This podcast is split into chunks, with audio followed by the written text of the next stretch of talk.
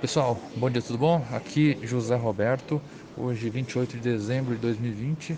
Esse é o nosso resumo diário. Ibovespa, no último dia da semana passada, que esteve aberto, fechou em alta de 1% a 117.807 pontos, dólar cotado a R$ 5,20, S&P 500 dos Estados Unidos a 3.703,06 pontos e o petróleo Brent a 51 dólares e 77 centavos o barril. Aqui no Brasil, na última semana do ano, os jornais focam na expectativa pelo início da vacinação no país. O presidente Jair Bolsonaro disse ter pressa para que haja o início da campanha, mas disse não poder interferir em decisões da Anvisa. Na agenda econômica, os destaques vão ser a PNAD referente a outubro, dados de emprego, o IGPM de dezembro e dados fiscais referentes a novembro. Ok? Na esfera internacional, semana passada teve a concretização do acordo comercial entre Reino Unido e União Europeia, no Brexit.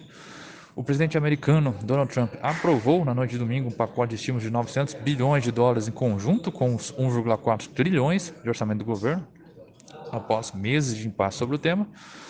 Mas o presidente ainda quer aumentar a cifra dos cheques individuais de 600 dólares para 2 mil dólares.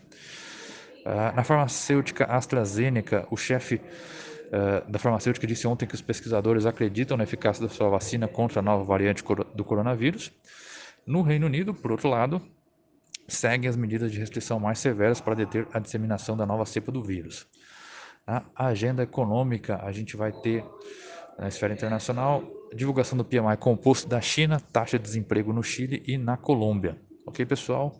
Por hoje é isso. Tendo qualquer dúvida, estamos à disposição. Excelente dia para todos. Tchau, tchau.